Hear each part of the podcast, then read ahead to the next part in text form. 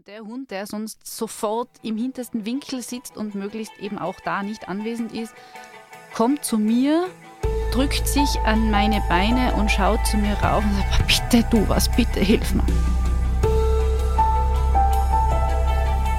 Veganinchens Stimme.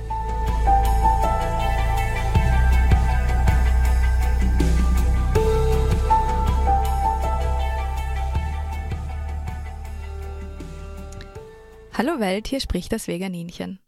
Heute habe ich eine Frau zu Gast, eine jener solcher, die ich als Heldinnen bezeichnen würde. In kritischen Situationen Entscheidungen treffen können, statt nur herumzustehen, stark sind und gleichzeitig Sensibilität zulassen können und vieles hinterfragen. Wahrscheinlich auch aus diesem Grund hat sie den Beruf der Tierärztin mit schulmedizinisch energetischen Ansatz gewählt, über den wir heute auch noch sprechen werden, aber eigentlich ist es ein Porträt über eine starke Frau, über das Heilen von Tieren, über den Respekt zu Tieren und das Leben mit Tieren. Oft habe ich dich schon angefragt, endlich bist du da. Hallo Roswitha Hoffmann. Hallo Christine. Bitte stell deinen Lebensweg, deinen Weg zur Veterinärmedizin, deine Motivation kurz vor. Was hat dich drauf gebracht? Ich bin vielleicht eine etwas außergewöhnliche äh, Biografie. Und zwar wollte ich immer mit Tieren zu tun haben. Der Weg der Tierärztin war dann eigentlich schon ganz im Beginn der Volksschule relativ klar, dass ich sowas machen möchte. Obwohl das von zu Hause eigentlich nicht unterstützt wurde oder werden konnte. Ich durfte auch eigentlich keine Haustiere haben. Habe dann irgendwie im Teenageralter dann einmal zwei Wellensittiche durchgesetzt und habe mir dann so geholfen, indem ich regelmäßig Ferialpraktikum dann im Alpenzoo gemacht habe und dort wirklich Essentielles für mein ganzes Leben gelernt habe. Wird im Veterinärstudium, das du damals gemacht hast, auch etwas über die Würde des Tieres gelehrt? Über die Würde ist eigentlich überhaupt nichts vorgekommen, aber schon immer wieder Tierschutzaspekte. Hm. Also von der, vom Stallbau angefangen über eben wirklich, wann ist eine Euthanasie-Entscheidung zu treffen, das auch vom Gesetzlichen her, das fließt schon ein, absolut. Gab es während deiner Ausbildung Zweifelsmomente oder schwierige Hürden? Wo du gedacht hast, bin ich, bin ich da richtig?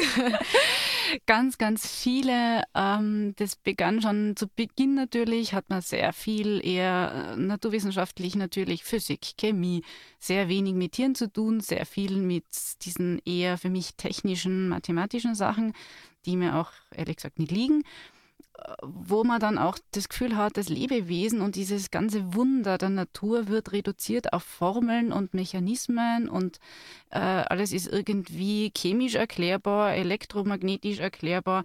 Einerseits ist es gut, weil man sehr viel Angst verliert, mit der Sache überhaupt umzugehen weil viel erklärbar ist, weil man dann auch versteht, warum das so und so funktioniert. Und andererseits ist, glaube ich, das schon ein kritischer Punkt, wo man möglicherweise auch den Respekt vorm Leben bis zum gewissen Grad verlieren kann oder vom Lebewesen. Mm, wobei hast du am meisten gelernt und äh, was würdest du als wertvollste Erfahrung bezeichnen? Die wertvollste Erfahrung war für mich absolut die äh, Arbeit im Zoo. Ich habe im Alpenzoo gearbeitet, ich habe in Schönbrunn gearbeitet und ich habe auch einmal im Tierpark, damals im Safari-Park Gensendorf ausgeholfen. Diese Arbeit im Alpenzoo, wo ich äh, meine ersten Erfahrungen sammeln durfte, war wunderbar begleitet von einer Revierleiterin, die heute meine Sprechstundenhilfe ist und eine sehr, sehr, sehr, sehr intensive Freundin ist für mich, die Annemarie Pechlaner.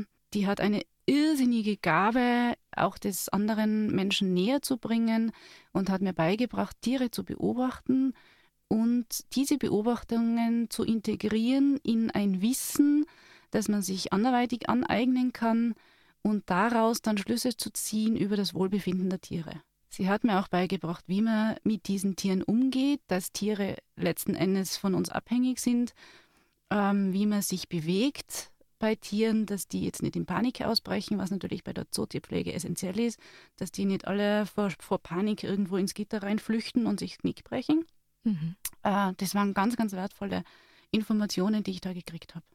Und da muss ich jetzt kurz nachfragen, wie bewegt, weil es ist nämlich so, dass meine Freundin Barbara ist eine ganz vorsichtige. Wenn die in einen Raum mit Kaninchen kommt, dann schauen alle so, oh, hallo.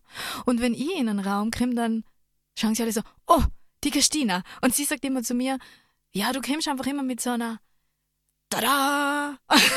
ist das das oder ist das was anderes? Ja, ja. Okay. Es ist schon auch das, es ist äh, die Kunst, sich extrem zurückzunehmen, die ich natürlich auch noch nicht perfektioniert habe. Die Annemarie kann es super gut. Und unsere gemeinsame Freundin, die Martha Mohammed, kann es auch super, super, super gut. Je mehr man sich selber zurücknimmt, umso eher wissen die Tiere, sie dürfen da jetzt sein und man ist keine Bedrohung. Hm. Bei mir spielt wahrscheinlich auch noch mit, dass ich die Bedrohung in Form von Medikamentengeberin genau. bin und auch, wie man selber drauf ist. Also Stress zum Beispiel, mhm. kann ich mir vorstellen, spielt genau. da eine Rolle. Mhm. Oder Angst oder. Man muss seine, eigenen Moment, seine eigene momentane Situation total zurückstellen und einfach nur präsent sein. Mhm. Hier und jetzt präsent. Und was brauchst du jetzt? Kurz angerissen, wie ging es dann nach dem Studium für dich weiter? Hättest du dich sofort selbstständig machen können? Ich hätte damals mich selbstständig machen können, das wäre damals legitim gewesen. Äh, haben ganz, ganz wenige Kollegen nur gemacht, weil man natürlich zuerst irgendwo Praxiserfahrung besser unter Anleitung sammelt. Damals war die Situation so, dass es eigentlich zu viele Tierärzte gab und dass die Seiten von Stellen gesuchen unglaublich gefüllt waren und die von Stellenangeboten von einigen wenigen Arbeitgebern, wo man schon gewusst hat, da bleiben die Assistenten einfach nicht lange, äh, äh, eben spärlich beset, äh, besetzt waren. Und ich habe dann relativ lange eigentlich äh, gesucht, was auch für mich selber gesucht, was möchte ich eigentlich. Ich wollte eigentlich einerseits eine Doktorarbeit schreiben, was natürlich die Jobsuche wieder erschwert hat, weil kein Arbeitgeber das gerne sieht, dass ein äh, neuer Schützling da jetzt noch irgendwie einen Nebenjob äh, gerne äh, absolvieren möchte. Und bin dann eigentlich in einer Gemischtpraxis gelandet in Oberösterreich. Da habe ich ein Jahr ungefähr gearbeitet und bin dann zurück, weil auf der Universität eine Stelle frei geworden ist als wissenschaftlicher Mitarbeiter, wo ich zugleich auch meine Dissertation schreiben durfte. Perfekt. Das war perfekt. Das war nämlich das Institut für Tierhaltung und Tierschutz und somit war ich auch genau in meinem Schwerpunkt mit der Ethologie, die mich sowieso immer am meisten interessiert hat und somit war das eigentlich eine, eine ganz gute Lösung. Was ich mich immer am meisten frage, ist, wie ist es, diese Verantwortung über das Leben in den Händen zu halten. Ich meine, ich habe es ja auch ein paar Mal, wenn ich daheim kranke Kaninchen habe. Und bei dir ist es ja noch viel krasser, weil du das täglich eigentlich machst. Wie, wie ist das? Ich bewundere das so stark. Das braucht, glaube ich, einerseits viel Gewöhnung und Routine. Mir hilft da sehr, sehr, dass ich eben diese Energiearbeit mir jetzt endlich dann erlaubt habe, auch intensiver auszuleben. Ich mache das jetzt seit ungefähr ja, 15 Jahren dass ich mir erlaube, wirklich auf anderen Ebenen mit dem Tier auch tatsächlich konkret in Kontakt zu treten, also nicht nur diese Wahrnehmungen zu haben, sondern auch einzubauen in meine Entscheidungen und in meine Wahrnehmung.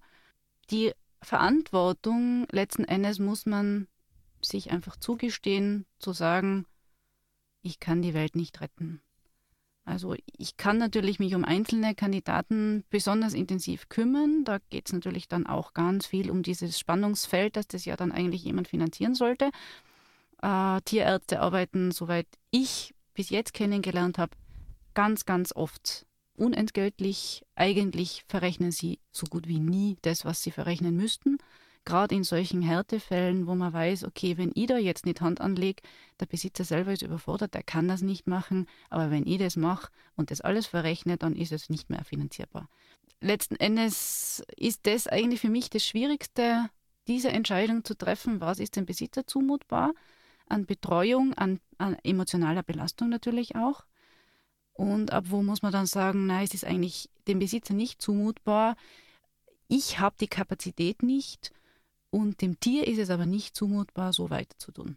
Aber auch in Operationen, also Unterschied zu jemandem, der nur am Computer sitzt, meine ich jetzt. Ja, natürlich. Ich war ja einmal Tierarztassistentin und das war, ich, das, ich bezeichne das immer noch als härteste, aber schönste Arbeit auch. Also da ist Sinn dahinter. Man hilft, man heilt, man rettet Leben, mhm. aber es ist ganz schwierig für einen selber.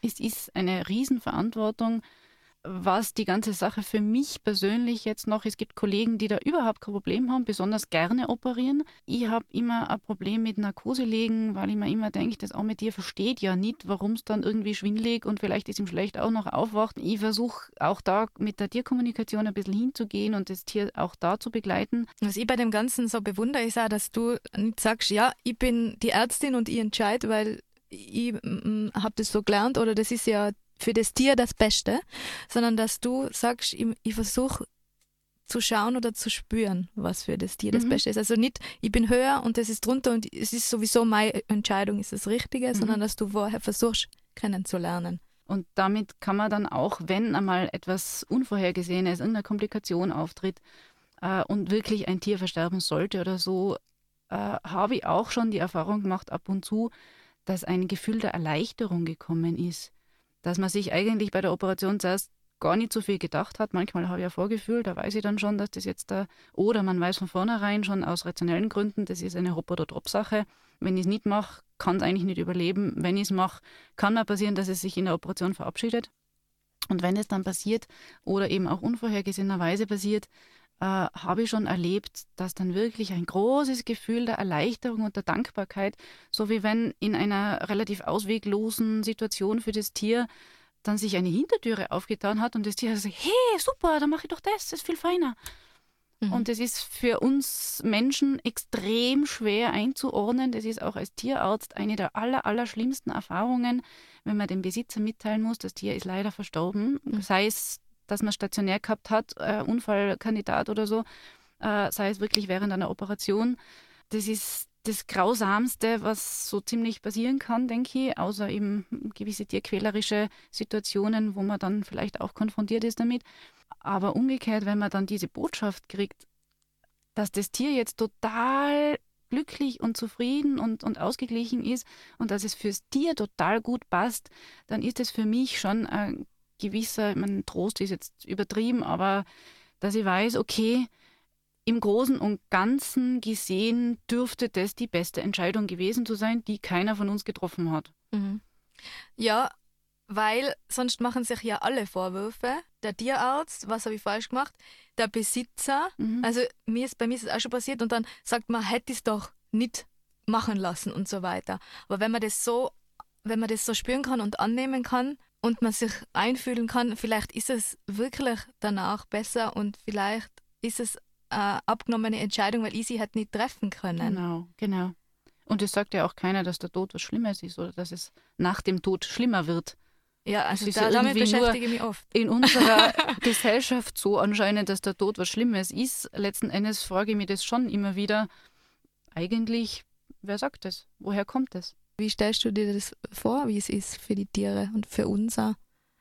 Ich stelle mir das, also von diesen paar Berichten von den Menschen, die wieder reanimiert worden sind oder so, die dieses Licht gesehen haben, stelle ich mir schon vor, dass das eigentlich eine andere Art der Welt ist, eine andere Art der Schwingungsebene, nicht unbedingt schlechter, auf gar keinen Fall schlechter. Warum der Mensch so extrem am Leben und an möglichst langen Leben festhaltet, ist mir ehrlich gesagt nicht so ganz klar für mich ist es, wie es ist, ist es und es hat wahrscheinlich einen höheren Sinn, den wir nicht verstehen können.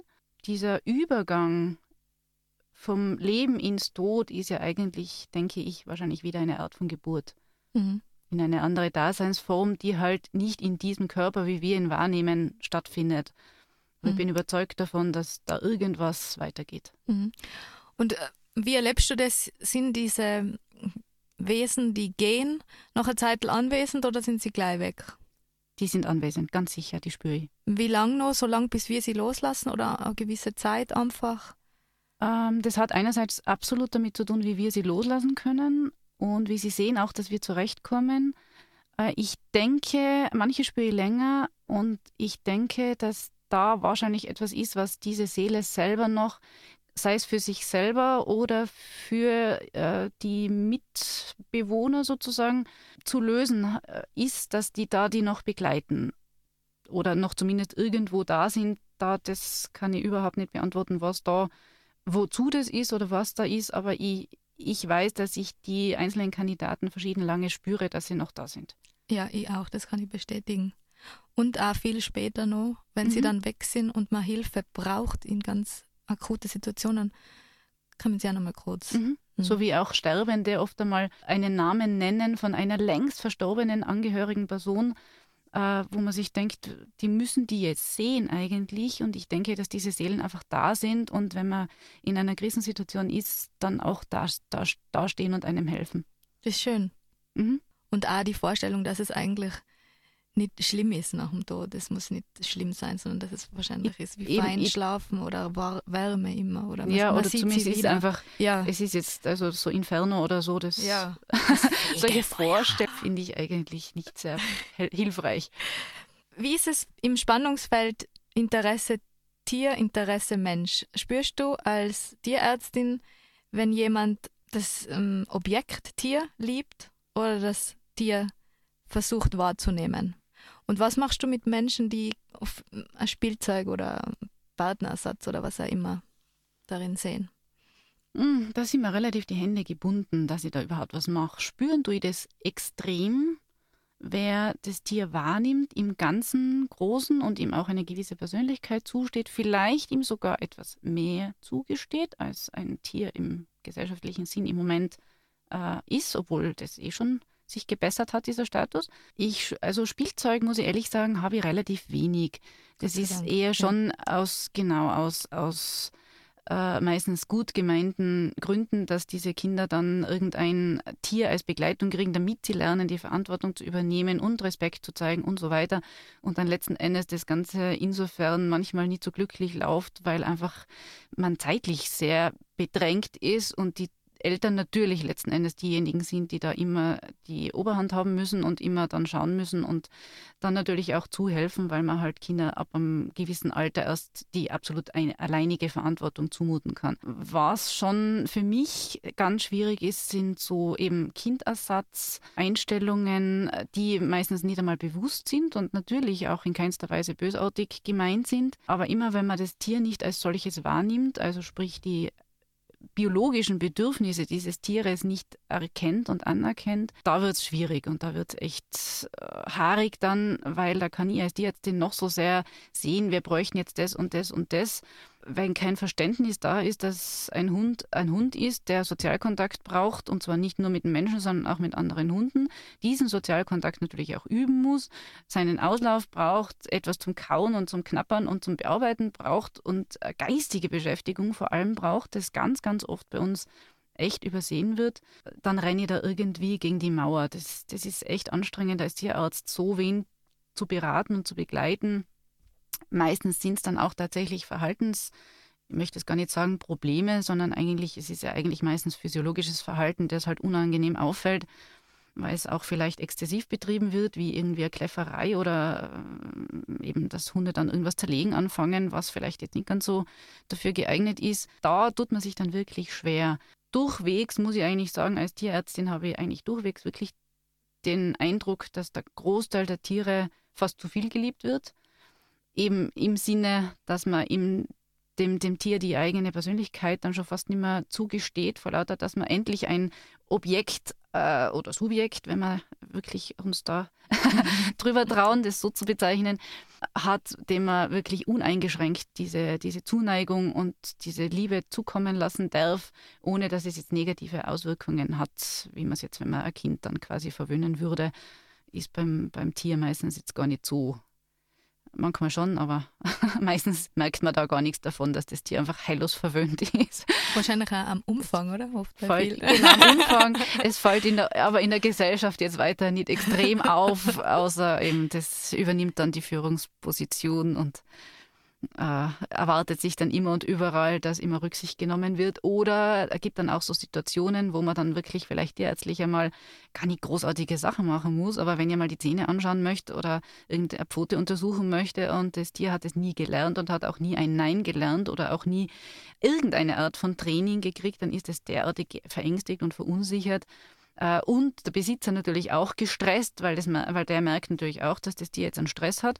Dann geht überhaupt nichts mehr. Und wenn ich solche Tiere dann quasi halbwegs in Narkose legen muss, damit ich es überhaupt untersuchen kann, das finde ich dann eigentlich auch schon tierschutzrelevant, weil das sind ganz einfache Dinge, die man einfach trainieren kann und die dann auch trainierbar sind, sobald das Tier eben als Person und als Tier wahrgenommen wird und nicht als Kindsersatz oder als irgendwie. Ich denke, dass da vielfach auch irgendwelche eigenen Geschichten in das Tier hineinprojiziert werden. Und wenn man selber eben irgendwelche Erfahrungen gemacht hat, dass da nie Rücksicht genommen wurde, dann soll wenigstens das eigene Tier diese Situation nicht erleben müssen. Da hast du auf deiner Homepage auch äh, ganz gute Tipps ähm, geschrieben, wie man das, den Tierarztbesuch so gestalten kann, dass es für das Tier nicht der totale Horror ist. Vielleicht kann man da jetzt kurz ein paar Tipps einfließen lassen, weil das finde ich sehr interessant. Es sind ganz, ganz einfache Übungseinheiten eigentlich, die zum Großteil sowieso automatisch laufen sollten, dass man dem Tier eben beibringt, dass es sich am Kopf fixieren lässt, dass es sich eine Pfote angreifen lässt. Das sind Dinge, die fürs Tier in erster Linie jetzt von der Biologie her sehr oft bedrohlich erscheinen, weil natürlich zum Beispiel, wenn mit der Pfote was ist, dann kann ja niemand davonlaufen.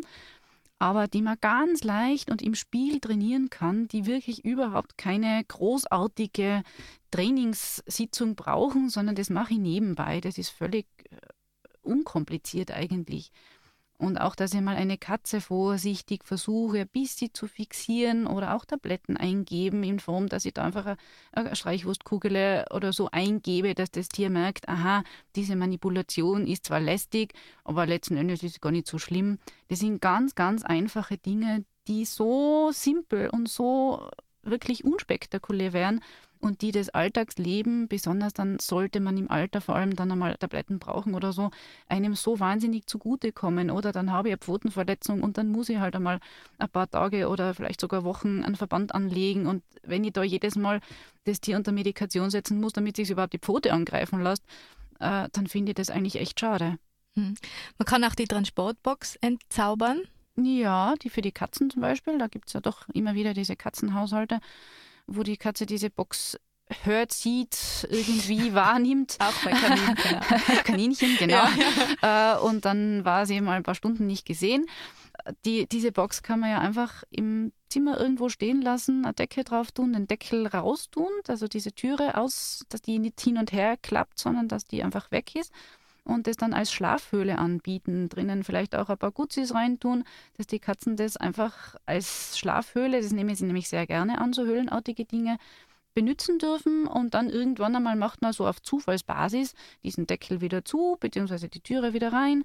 Und dann ist sie da zwei Minuten drin, dann macht man wieder auf, dann gibt es vielleicht drinnen noch ein Guzi und dann macht man das auf Zufallsbasis, dass die Katze oder das Kaninchen da ein- und aussteigen dürfen. Und irgendwann einmal ist halt dann tatsächlich der Tierarzttransport. Idealerweise kombiniert man das dann natürlich mit einem Signalwort, weil ich finde absolut, dass Tiere auch ein Recht darauf haben, zu erfahren, was los ist. Alles, was man vorhersehbar, vorhersehen kann und was kontrollierbar ist, ist einfach stressmindernd. Ein Signalwort könnte zum Beispiel sein, keine Panik, wir gehen jetzt zur Roswitha.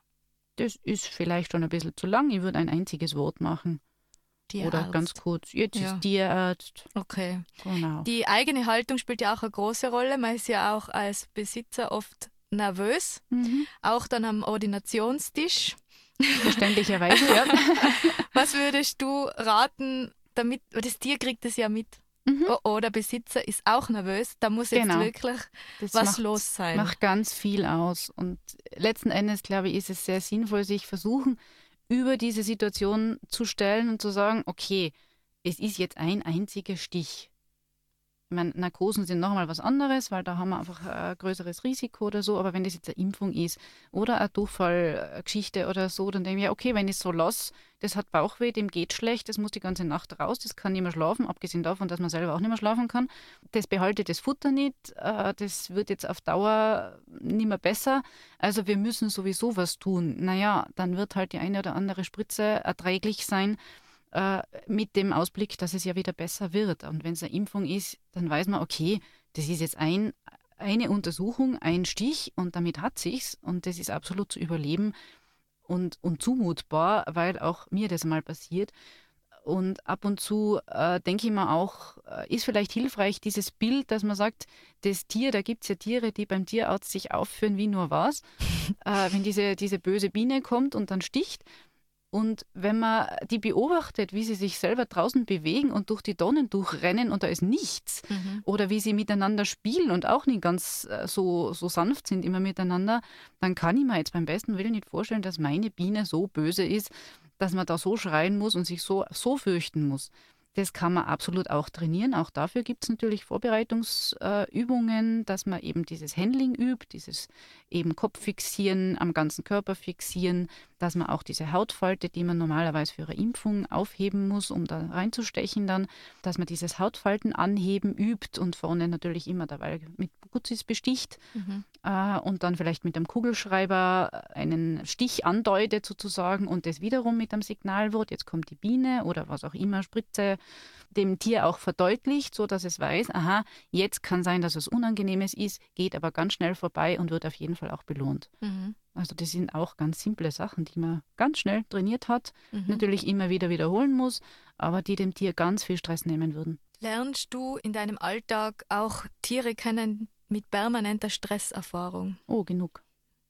Genug. Da haben wir vielfach das Problem, dass die, äh, der Großteil unserer Hunde, die heutzutage da leben, äh, importiert sind die kommen aus einer genetisch anderen Population. Uns ähm, beim Hund ist, also Hund auch als auch Katze, sind die allerersten Lebenswochen extrem wichtig.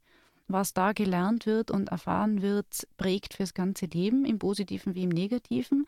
Wobei ganz viele Hunde, da ist es noch besser erforscht als wie, äh, wie bei den Katzen, ganz viel auch zu wenig Reize haben. Also wenn die aus irgendwelchen Produktionsstätten kommen, wo die nur im Käfig sitzen, dann haben die vielleicht eine einzige Betreuungsperson kennengelernt, keine anderen Hunde kennengelernt, kein ordentliches Sozialverhalten eintrainiert, geschweige denn, dass sie mit irgendwelchen potenziellen Beutetieren äh, schon früher Freundschaft schließen haben können und es insofern dann als, als äh, Beutetier äh, nicht ins Spektrum fällt. Die kennen keine Kinder, die kennen keine Autos, die kennen keine Kinderwegen, Roller und so weiter. Die kennen das alles nicht und die sind heillos überfordert. Und die haben auch vom neuronalen Netz im Gehirn deutlich weniger zur Verfügung als andere. Die haben deutlich weniger Synapsen, weil diese Synapsen sich dann in dieser frühen Entwicklungsphase abbauen, wenn sie nicht bespielt werden. Und diese Hunde kommen quasi aus einer entweder Käfigsituation oder, wenn es wirklich Straßenhunde sind, aus einer dieser angeblichen Tötungsstationen, diese Tierschutzimporte letzten Endes, die kommen aus einer völlig anderen Umwelt, die kennen den Menschen zum Teil schon, die kennen den als Dosenöffner hauptsächlich, die kennen den mehr als bewegliches Inventar, aber die sind nicht auf das, äh, vom Sozialverhalten auf den Menschen eingespielt. Und solche Hunde dann, die vielleicht auch noch nie irgendwo indoor waren, äh, in eine Wohnung zu holen, in einer Stadt und in einem Land, wo wir so eng leben wie bei uns da in Tirol, wo es fast keinen Freilauf mehr gibt, der, der möglich ist, wo sich der Hund einmal normal bewegen kann, seinen eigenen äh, Abstand einhalten kann, den er gerne hätte, um sich sicher zu fühlen und den er auch als höflich empfindet gegenüber anderen Hunden, da wird es dann zum Dauerstress, weil dieser Hund, da gibt es Hunde, die man nur um drei Uhr morgens spazieren führen kann, weil sie sich nur dann lösen. Mhm. Äh, und den Rest des Tages verbringen sie daheim. Wenn man Glück hat, gehen sie noch aufs Kistel. Mir ist nicht bekannt, wie viel dieser Hunde dann unsauber sind in ihrer Not weil das ja eigentlich auch absolut tierschutzrelevant ist. Äh, weder Hund noch Katze und auch kein Kaninchen würde freiwillig unsauber sein, wenn sie es irgendwie vermeiden lässt. Und diese Hunde gehen unter Stress spazieren, gehen unter, sind, leben unter Stress in einer Wohnung. Vielfach der einzige Grund, warum das dann anscheinend besser wirkt, ist eine ab, absolute emotionale Erschöpfung. Und diese Hunde werden vielfach, auch wenn ich als Tierarzt das sehe und erkenne und dann hinter, äh, noch weiter frage und das bestätigt wird, dass dieses Tier eigentlich äh, einen Dauerstress hat, das wird absolut ignoriert und die Leute sind auch nicht bereit, meistens das zu erkennen und anzuerkennen und auch dann entsprechend zu reagieren. Dass man da, da kann man mit pflanzlichen Sachen was arbeiten. Da kann man natürlich bis zu Psychopharmaka hin, wenn es Hunde sind, die den ganzen Tag kein Auge zumachen, ja, äh, weil sie ständig alles im Auge haben müssen. Äh, wäre das absolut tierschutzrelevant mhm. eigentlich, aber das wird absolut ignoriert. Kann man das auch vorstellen bei Kinderzimmerkaninchen in einem kleinen Käfig, wenn Kleinkinder genau. ständig herumschreien, mhm. sind ja sowieso Fluchttiere. Genau. Und diese Geräuschkulisse ist ja, die haben ja alle, alle unsere Tiere haben viel feinere Ohren als wir. Mhm. Und das muss, muss echt eine, eine totale Belastung sein. Ja. Und vom Tagesrhythmus und so, wenn die dämmerungsaktiv sind und natürlich die kleinen Kinder dann oder Kinder halt irgendwann einmal dann ins Bett gehen sollten mhm. äh, und davor gern Kontakt hätten mit ihren Haustieren, äh, kann das natürlich auch. Mhm. Aber man kann so eine Achtsamkeit in Menschen nicht schulen, oder? Dass die das auch spüren. Man kann schon, man kann absolut. Äh, und es ist ja auch die Achtsamkeit jetzt eigentlich erst in den letzten 15, 20 mhm. Jahren sowas bei uns erst einmal so publik geworden durch den Einfluss vom Osten sozusagen. Auch wir sind erst dabei, achtsamer zu werden. Und ich denke, man kann absolut, aber es braucht eine gewisse Offenheit natürlich. Mhm. Und auch die, die Bereitschaft, vom eigenen hohen Ross vielleicht runterzusteigen und zu sagen, hey, der Mensch, das ist jetzt äh, Jahrhunderte, Jahrtausende äh, mittlerweile äh, irgendwie uns eingebläut worden, dass der Mensch ja so toll ist, weil er ja das Ebenbild Gottes und die Krone der Schöpfung und solche Sachen, äh, die da halt in unseren Hirnen herumspuken oder in unserer Gesellschaft so gelehrt werden und weitergegeben werden. Der Mensch ist verantwortlich, das heißt aber nicht, dass er die Krone ist. Mhm. Hast und du das schon mal signalisiert gekriegt von einem Tier? Hilf mir. Ja. Ja? Sehr oft. Sehr oft. Mal schlimm. Das ist schlimm. Also diese diese Ohnmacht und dieses nicht mehr wissen, wie tun und, und was tun, das kriege ich schon immer wieder.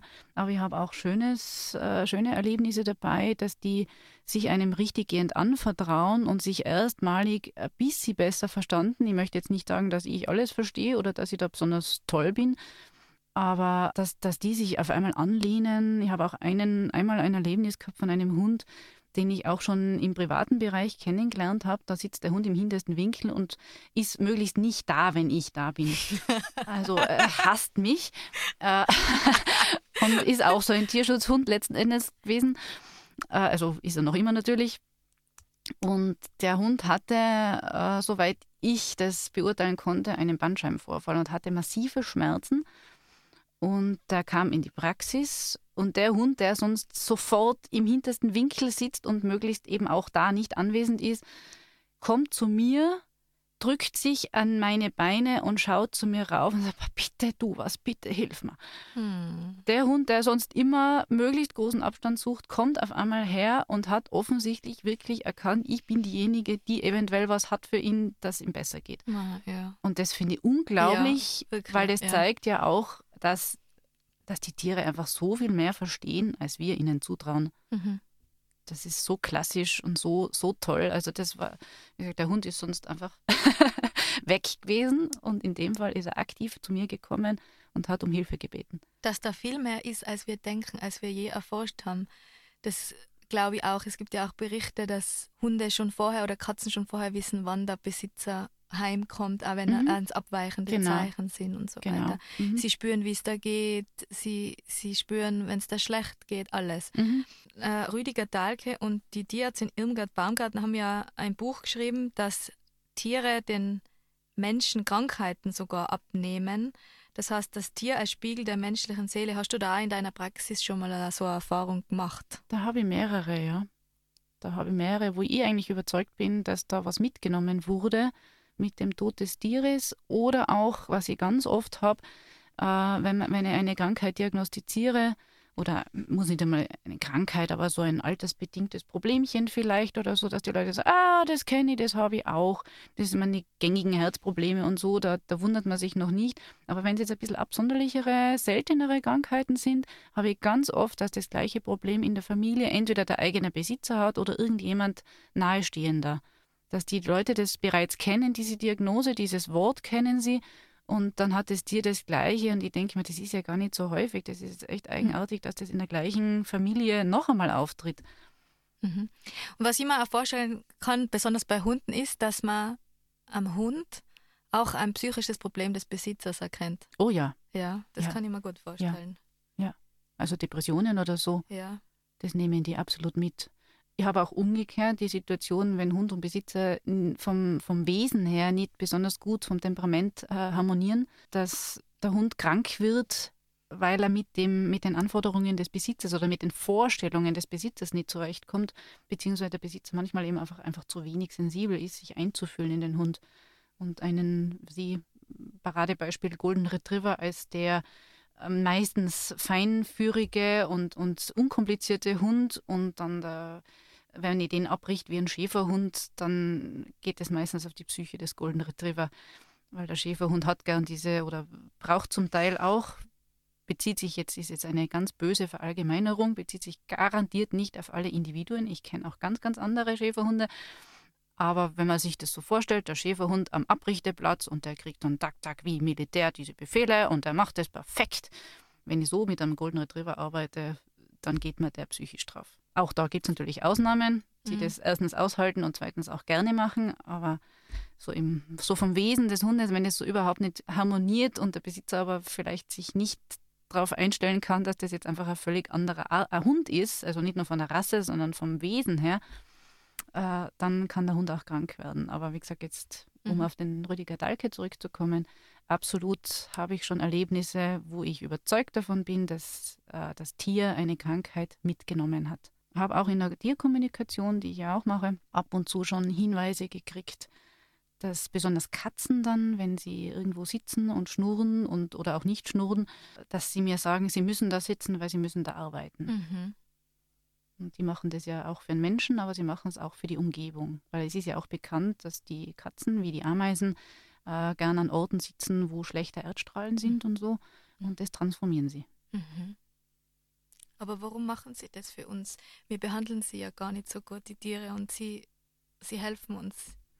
Ich habe immer wieder oder immer mehr den Eindruck, dass die Tiere über den Dingen stehen und sagen, das ist ihre Lebensaufgabe. So wie es Menschen gibt, die sich völlig einer Aufgabe verschreiben und da irgendwelche Forschungen betreiben oder äh, eben in Krisengebieten mithelfen, die Ärzte ohne Grenzen oder Ärzte ohne Grenzen, die ganzen Freiwilligen, die, das, die da mithelfen, wirklich auf Kosten ihrer eigenen Gesundheit und ihrer äh, Lebensqualität und sogar eben unter Lebensgefahr zum Teil, die sehen einfach ihre Aufgabe da drin, das jetzt zu machen. Und Mhm. ich denke, dass die Tiere, soweit ich bis jetzt da eingestiegen bin in diese äh, höheren Sphären sozusagen, oder das klingt jetzt so, ja, so abgehoben, ne, in diese anderen Wahrheiten. Ebenen, ja, Ja. Mhm. ich, ich würde es eher als Ebenen bezeichnen, dass die das absolut freiwillig machen, dass Mhm. es ihre freie Entscheidung ist, das zu tun oder nicht zu tun und dass sie das als ihre Aufgabe sehen. Es wäre schön, wenn sie da mehr forschen würden, weil das würde das, diese Liebe, Mhm. diese, diese Achtung vor dem Tier nochmal. Ja, es ist nur sehr schwer.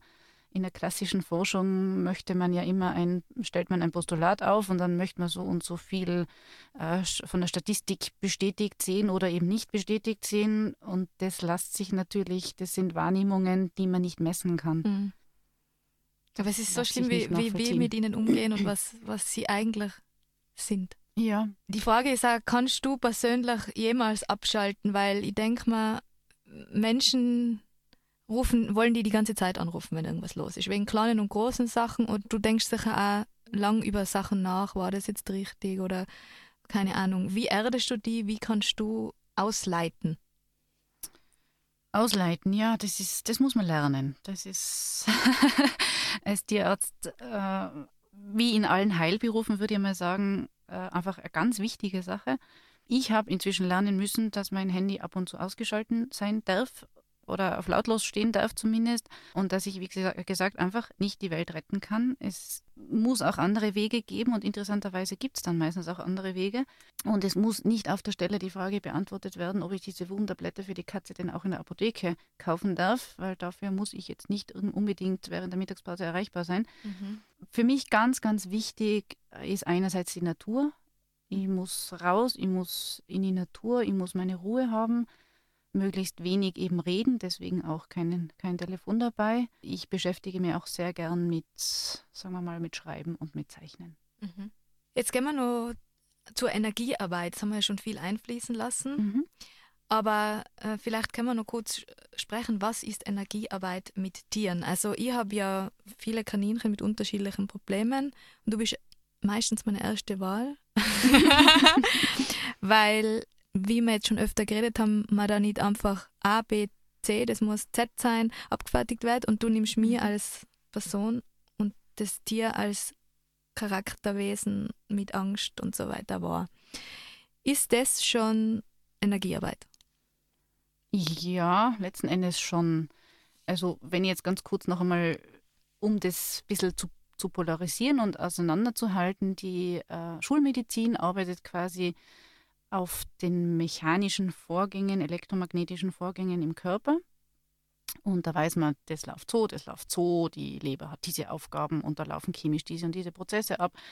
Und letzten Endes als Schulmediziner äh, sammelt man Fakten und Erzählungen aus der Anamnese, also dem Vorbericht, den der Besitzer schon liefert, Dann untersucht man das Tier, findet die und die Symptome, zum Beispiel blasse Schleimhäute oder schlechter, ganz schwacher Puls oder was ich, Herzgeräusch, solche Sachen. Und das kommt alles quasi wie in ein gedankliches Flussdiagramm rein. In diesem Flussdiagramm gibt es dann noch einzelne Parameter, die ich dann ein- oder ausschließen kann und komme dann schlussendlich durch möglicherweise auch weitere Untersuchungen zu einer äh, Liste von Differentialdiagnosen, die ich dann versuche abzuarbeiten indem ich eben noch eine Blutuntersuchung, ein Röntgenbild oder so weiter anschließe. Und dann spitzt sich das meistens auf ein, zwei, drei Differentialdiagnosen zu, die man dann meistens, manchmal wirklich punktgenau stellen darf, aber immer wieder eben weiß, okay, es kommt jetzt das oder das in Frage. Bei beiden Sachen würde die Therapie greifen, okay, dann machen wir mal die Therapie. Wenn die nicht greift, dann wissen wir, dass es das dritte, was zwar unwahrscheinlich, aber dennoch auch möglich ist, dann war es das dritte. Gut, dann sehen wir das eh. Jetzt Beispiel blutiger Durchfall, das kann von der Vergiftung über wirklich eine chronische Darmerkrankung, über Allergie, das kann alles Mögliche sein. Da kann ich mich nur langsam hintasten und sagen, okay, schauen wir mal. Energetisch läuft das gar nicht so sehr logisch ab, bei mir zumindest nicht. Energetisch fühle ich mich auch noch hin. Da, ich mache eigentlich das prinzipiell immer so, dass ich das Tier als erstes einmal so beobachte, weil auch das Verhalten, das Verhaltensmedizin ist ja auch mein ganz großes Steckenpferd, ganz viel schon aussagt, wie sitzt das Tier da, wie nimmt es Kontakt auf mit seiner Umgebung, wie reagiert es auf Stress, ist es überhaupt überempfindlich geworden inzwischen oder ist es eigentlich noch recht tolerant oder erstarrt es einfach nur. Da muss man natürlich dann die Biologie des Tieres und die, die äh, Ethologie sehr gut kennen, dass man weiß, normalerweise reagieren die so oder so. Und dann ist natürlich hilfreich, wenn ich das Tier schon öfter gesehen habe und weiß, hey, der war eigentlich bis jetzt immer total aufgeweckt und total neugierig und jetzt auf einmal erstarrt er mal, was ist jetzt los? Ist das jetzt ein Entwicklungsschritt, weil der einfach vom Alter her jetzt in einer Phase ist, wo das durchaus sein kann? Oder ist es ein Zeichen, dass irgendwas nicht passt, dass der einen Schmerz hat oder irgendein äh, gesundheitliches Problem? Also wie gesagt, diese, diese Tierbeobachtung, wo mir eben auch die Arbeit mit den Wildtieren sehr äh, zugute gekommen ist, weil man da halt ähm, nicht wirklich immer die, die Hände drauf haben kann, sondern die wirklich durch Beobachten schon eingrenzen muss, was da jetzt, wenn man sieht, da ist ein Problem, äh, dass man durch Beobachtung schon versucht, zuzuordnen, aha, das geht eher in die Richtung oder das ist was Grobes oder das ist was harmloses.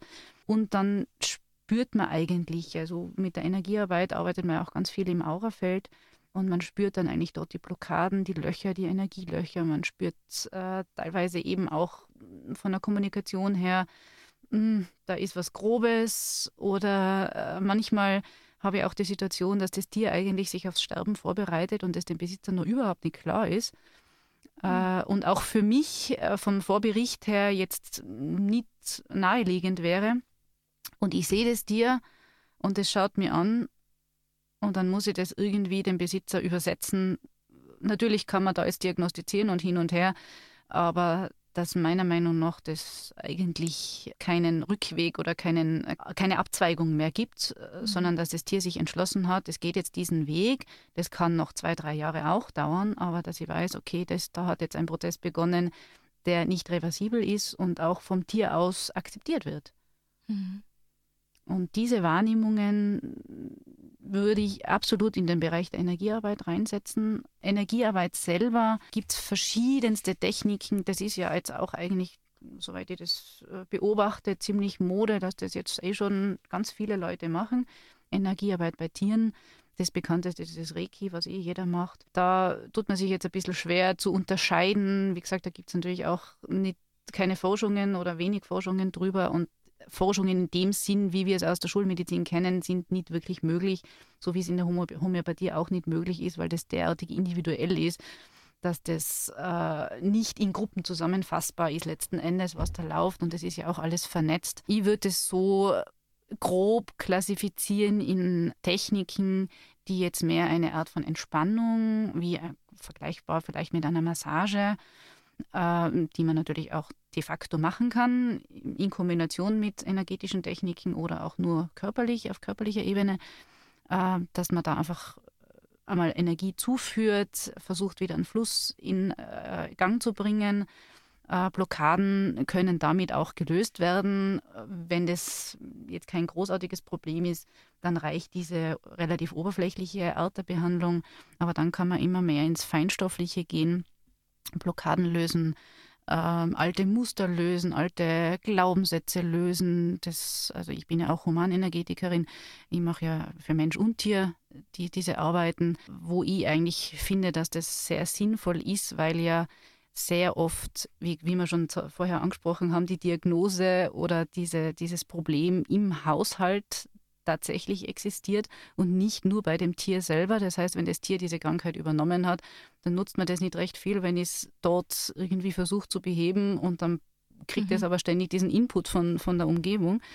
Ähm, da wäre dann natürlich sehr sinnvoll, das umfassend äh, zu sehen und anzugehen und da eben auch zu sagen, hey, äh, diese Angststörung zum Beispiel, die sehr oft bei Hund und Besitzer zugleich vorkommt, wahrscheinlich auch, weil man als Besitzer, wenn man sich jetzt irgendwie zu einem Tier hingezogen fühlt oder umgekehrt das Tier einen sehr anspricht, äh, da einfach die Parallelitäten, so wie Menschen, die ähnlichen Gedankengang haben, sich prinzipiell besser verstehen und auch verstanden fühlen als Menschen, die komplett konträr denken äh, die hat man oft einmal auch eine Antipathie dagegen, weil man mit dem nicht umgehen kann. Und das ist bei Mensch und Tier jetzt meiner Meinung nach nicht so viel anders. Ähm, wie gesagt, also da kann man dann diese alten Sachen auch lösen und sagen, hey, Moment, diese Angst war als Fünfjährige absolut legitim und überlebensförderlich, aber ist heutzutage eigentlich eine Blockade, das brauche ich eigentlich nicht mehr, das darf ich jetzt ablegen. Und das kann man mit der Energiearbeit eigentlich ganz schön lösen.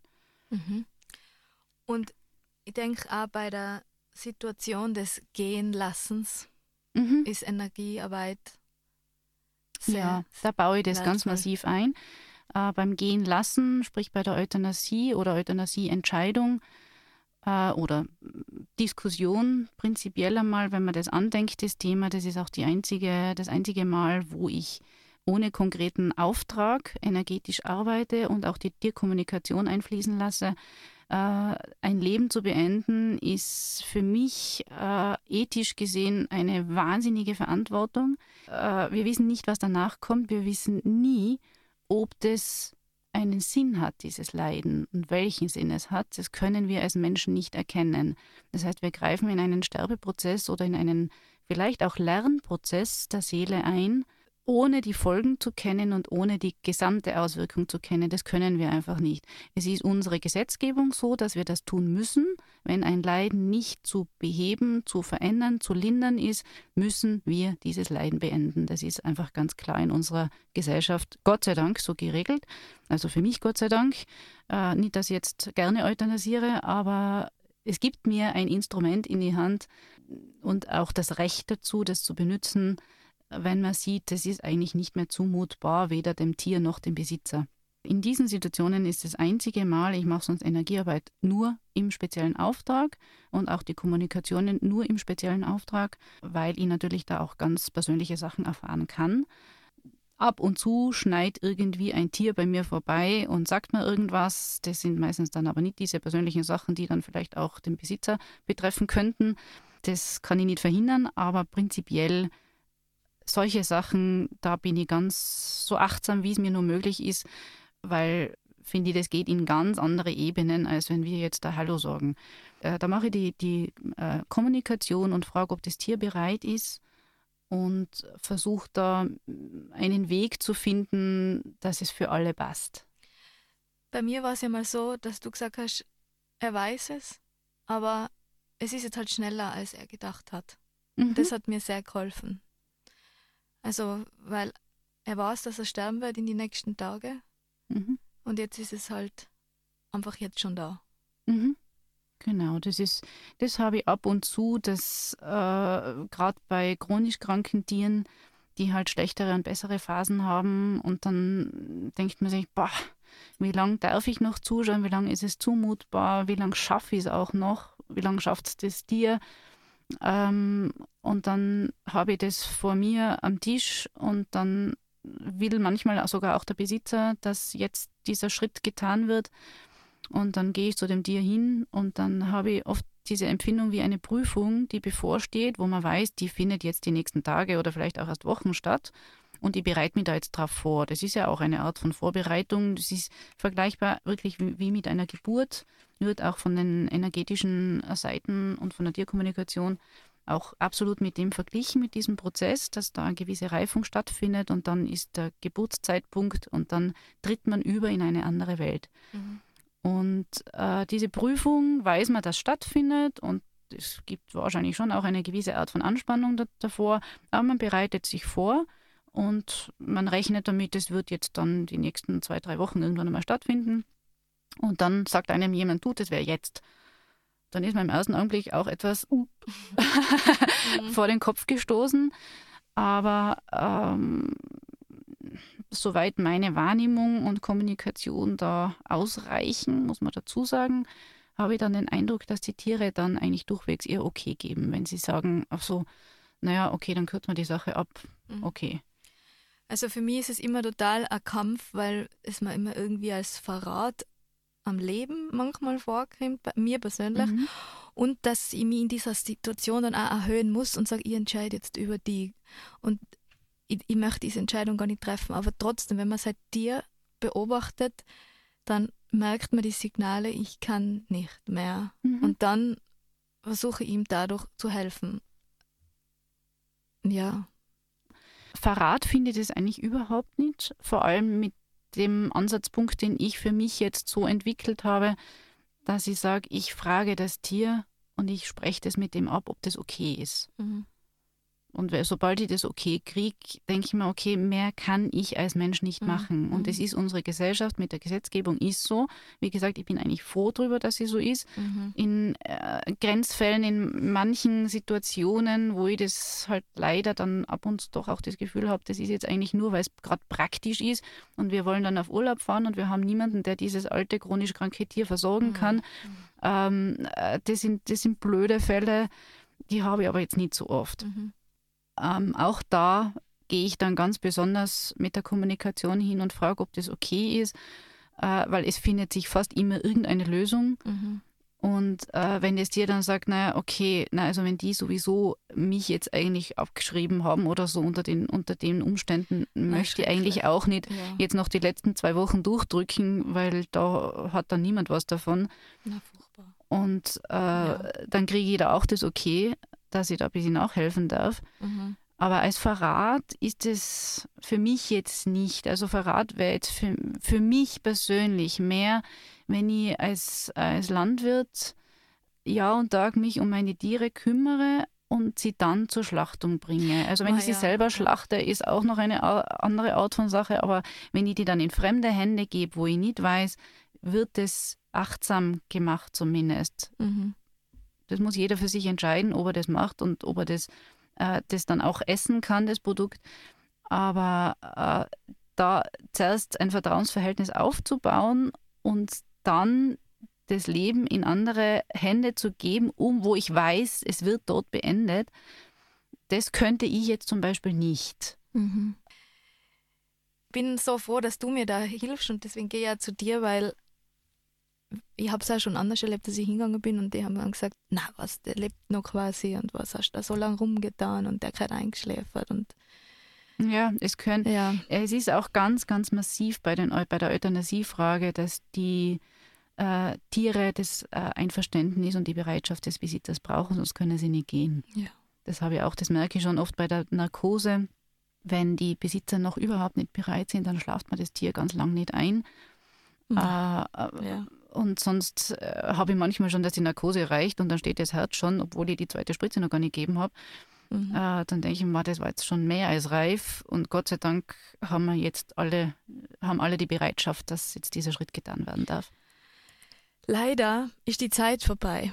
Weil es ist total interessant und gerade da bei dem Thema hat die noch ganz viel zum Sprechen gehabt.